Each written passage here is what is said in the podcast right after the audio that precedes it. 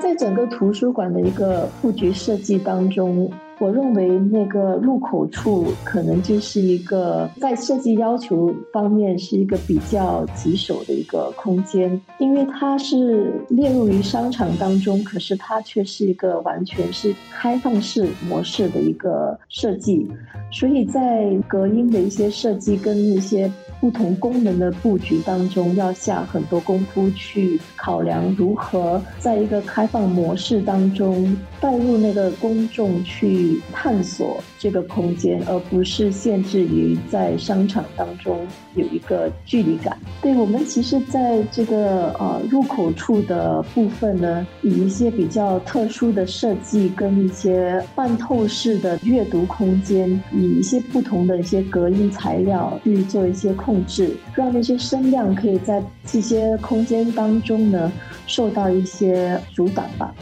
闭馆两年进行翻新工程的蔡厝港公共图书馆，在近期重新迎接访客，能达到目前这样焕然一新的成果，设计总监陈思璇认为需要感谢多方的配合。在这整个设计和施工阶段呢，我们都是与 NLB 跟图书馆工作人员呢保持一个很密切的沟通，而且在我们向 NLB 提出可持续性发展的一个想法时呢，他们也给予。呃，很多肯定跟支持，同时也鼓励相关的合作伙伴积极参与其中呢。所以，例如那个 AR 技术的实施、水培植物展示柜呢，和临时展览的一些活动跟他们的那些内容，都是受惠于那个很多不同的组织的那个配合。所以，这个项目的一个顺利完成呢，其实我们也感谢很多不同的伙伴，呃，积极的参与。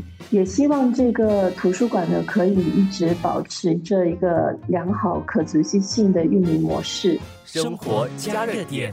蔡厝港公共图书馆如此的设计元素，也让团队获得了新加坡好设计标志奖特别表扬奖。我们参赛时呢，其实不过度的在意那个评选的结果，也其实更是想用借用这个平台呢，去推广群众对蔡厝港新的图书馆的一个认知，也能让大众呢看到我们如何把可持续。发展的设计呢，融入进这个项目里。当然，得奖是给予团队的一种呃认可和精神上的一个奖励。呃，这也能鼓励到我们团队继续能努力创造一个更美好的设计未来。施璇就认为，在疫情后，大家对公共空间的设计有了不同的需求。好的设计呢，不仅意味着一个视觉的一个美观吧，它其实也必须具有一个包容性，以用户为中心，并且融入可持续性发展的一个理念，也考虑到呃那个空间和如何长期的运作。在新冠疫情之后呢，其实我们认为公共场所当中非常需要创造更多促进心理健康的一些环境。希望这两集的节目会让你想到蔡作港公共图书馆走一走、看一看，了解图书馆也可以在设计上玩出不同的新意。生活加热点，你有留意过公积金局线上平台的变化吗？明天让这个设计项目的体验设计总监来聊聊他们的设计。生活加热点。